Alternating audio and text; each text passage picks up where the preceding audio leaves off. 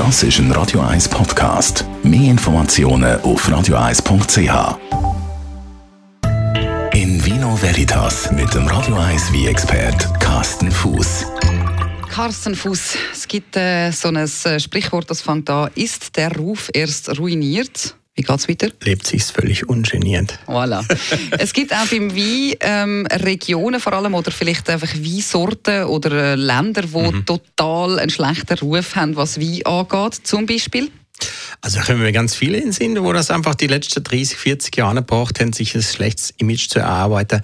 Und äh, eines von den Wie-Regionen oder Wie-Länder ist äh, für mich Griechenland. Griechischer Wein. Ich singe jetzt nicht. Oh. Soll ich? Nein, lieber nicht. Udo Jürgens hätte es besser können. Wieso hat griechische Wein so einen schlechten Ruf?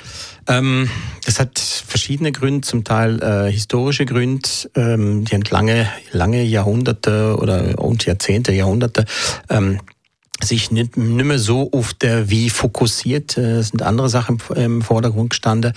Und ich sag mal, jetzt wenn man die letzten 50 Jahre anschaut, dann sind es vor allen Dingen ähm, Tourismus.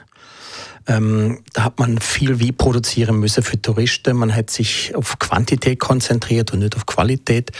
Ähm, dabei hätte es super Trubesorte. Sie haben das Klima, wo perfekt ist für den Wiebau. Äh, sie haben eigentlich alles. Sie haben es einfach nicht müssen.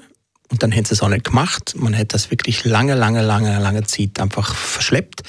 Und äh, jetzt ist so eine Aufbruchstimmung da. Man merkt plötzlich auch griechischer wie, hey, das ist ja trotzdem cool. Hat super Trubesorte, alte Trubesorte, sogenannte autochtone Trubesorte, die also sich überhaupt nicht verstecken müssen hinter den spanische, französische oder italienische Sorte. Einfach Sorte, die man einfach nicht kennt äh, Trubesorte zum Beispiel Xino Mavro oder Roditis oder Assyrtiko. Das sind ganz tolle Trubesorte, kennt der normale Weintrinker einfach fast nicht. Und das, was man die letzten 50 Jahre in Griechenland serviert bekommen hat, vor allem in den All-Inclusive-Reisen oder auf den Kreuzfahrtschiffen, ich muss es ganz ehrlich sagen, ich habe oft einfach nur Schrott gesehen, oder?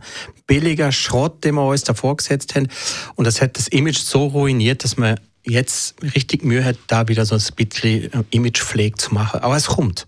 Es ist da, sie geben sich extrem Mühe. Es gibt tolle Winzer da, aber es braucht noch ein bisschen Zeit. Aber wenn man ein bisschen sagen wir mal, ein Entdeckergehen in sich hat, dann find, wird man auch in der Schweiz fündig mit gutem griechischem Wein. Also ich kann da äh, noch ein bisschen Unterstützung leisten mit ah. dem, äh, äh, wie sagt man, mit dem Ruf zu retten von den griechischen Weinsorten oder von der griechischen Wein im Allgemeinen.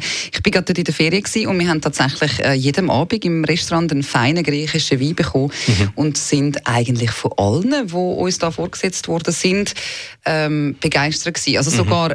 Sogar auch überrascht dann mhm. gewesen, dass es halt wirklich einfach sehr feine Weine gibt von Griechenland und vielfach interessanterweise auch noch so ein bisschen sind es von der Region um Athen gewesen, die, mhm. ähm, die Weine. Ich habe eher gedacht, vielleicht so von diesen Inseln, das sind ja Vulkaninseln, und dachte ja. vielleicht irgendwo dort, aber Griechenland ist auch sehr trocken, oder?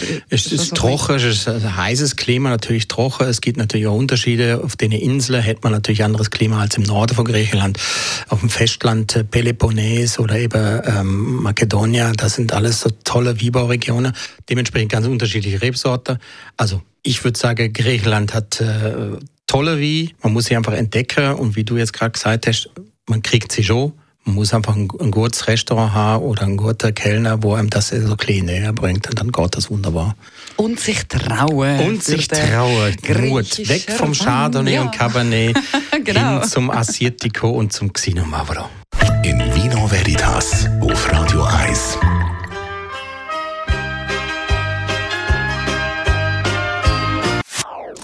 Das ist ein Radio 1 Podcast. Mehr Informationen auf radio1.ch.